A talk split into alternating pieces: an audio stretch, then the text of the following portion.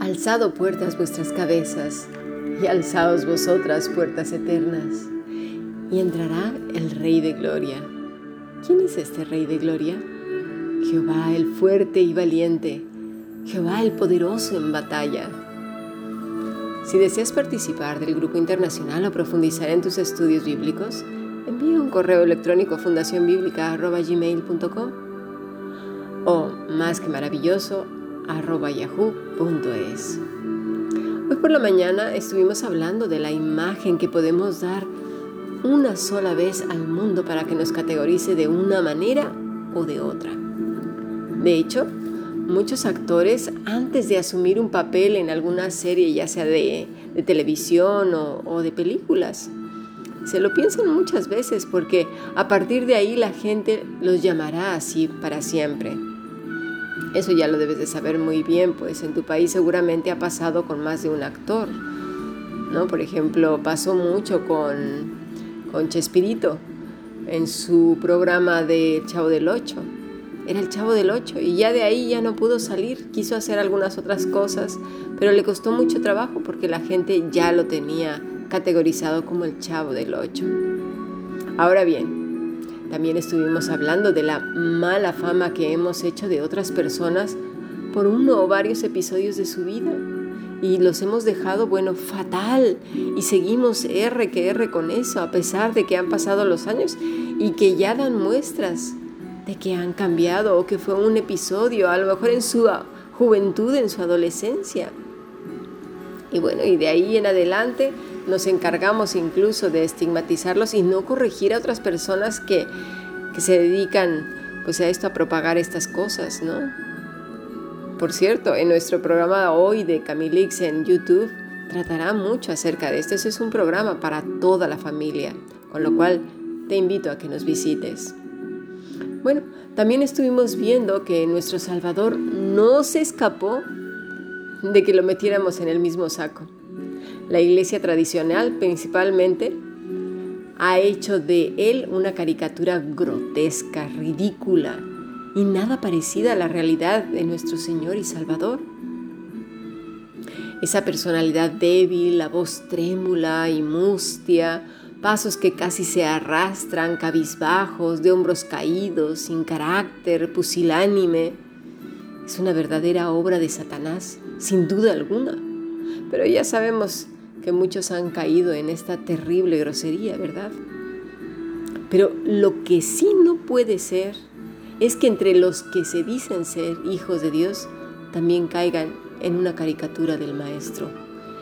Y no solo eso, sino en una representación. ¿Y cómo es eso? Bueno, vamos a ir paso a paso. Cuando tú le preguntas a un niño pequeño que está en la escuela dominical o a tu hijo, tu sobrinito, y le dices, ¿dónde vive Jesús? ¿Dónde habita? Le enseñas, por supuesto, que es en su corazón. Y así lo asumimos todos nosotros, ¿verdad? Porque somos el templo del Espíritu Santo. Y si como tal somos, porque algunos una vez que profesan ser cristianos, pues dicen eso, ¿no? Entonces, mientras están con la gente a la cual, aquí es a donde vengo, a la cual le han dicho que son cristianos, puede ser la iglesia, puede ser un grupo de amigos, eh, pero por lo regular es con alguien que está vinculado al cristianismo. Entonces, mientras están con esas personas, comienzan a actuar de una manera impresionante, dando esa imagen mustia, la voz trémula, los pasos esos así todos como débiles y una figura encorvada y, parece como si sonara la voz de fondo. Cámara, acción, que comience la función. Y, es así que se desarrolla esta, esta hipocresía que era la que tanto el Señor les llamó la atención a los fariseos. Pero hoy también existe y es a lo que nos estamos refiriendo. Este evangelio raro que han recibido estas personas. Y una vez que termina ese espectáculo, vuelven a ser las fierecillas que son de siempre, que conocen sus hijos, su esposo, su esposa, sus padres. Entonces, ¿qué ha pasado aquí? ¿Van a la iglesia o están entre los hermanitos? Y bueno, hasta la familia dice, ¿y este? ¿No estaba hace rato como el demonio de Tasmania? ¿No le salían sapos y culebras? ¿Y ahora está de San Crisóstomo? ¿O de Santa Rita? ¿Qué pasó? ¿Has visto? Es que, de verdad, ¿eh? a veces los Óscares no, no, no se los deberían de dar a los actores de Hollywood, sino a estos. Es una vergüenza para nosotros como hijos de Dios. Y es una vergüenza también para nuestros niños, porque ellos nos están viendo. Y no les caemos nada bien, ¿eh? Los despertamos a ira, a enfado, y los, y los llevamos al campo de la hipocresía y del pecado, porque por un lado están diciendo, ¿qué le pasa a mis padres?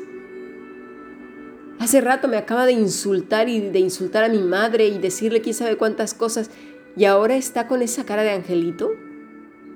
O, viceversa, mi madre acaba de insultar a mi padre, nos acaba de dar un palizón de aquellos y una insultadera de tremenda y ahora hasta el tono de voz le cambió de una manera maravillosa. Aquí, ¿qué ha pasado? ¿Es ese el Jesús que habita en el corazón de nosotros? ¿Es esto? ¿El llevar a, a, pecar a otros por nuestra actitud religiosa? ¿Por representar un Cristo que no es nuestro Jesús, el Señor y Salvador, el Todopoderoso, el Rey de Gloria, sino la caricatura grotesca de la religión tradicional?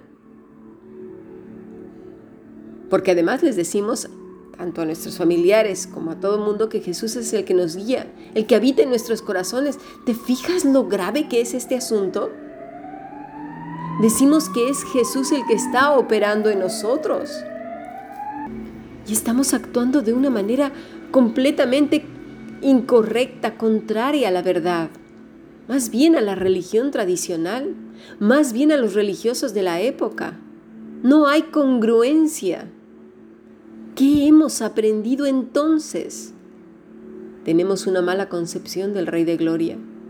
Hemos errado dos veces, una por criticar a los católicos y otra aún peor por representar a Cristo en nuestras propias vidas de una manera errada, grosera, blasfema. ¿Nos damos cuenta? Esto es un asunto delicado. Estamos hablando del Rey de Reyes, el Todopoderoso, al que nosotros tenemos en el corazón y representamos, lo estamos viendo como puertas eternas. ¿Ha moldeado tu carácter? ¿Tu boca, tus pensamientos? ¿Lo ha hecho en nosotros cada día? ¿O, o somos hipócritas y nuestros hijos, nuestros padres, nuestros familiares ven esa dualidad?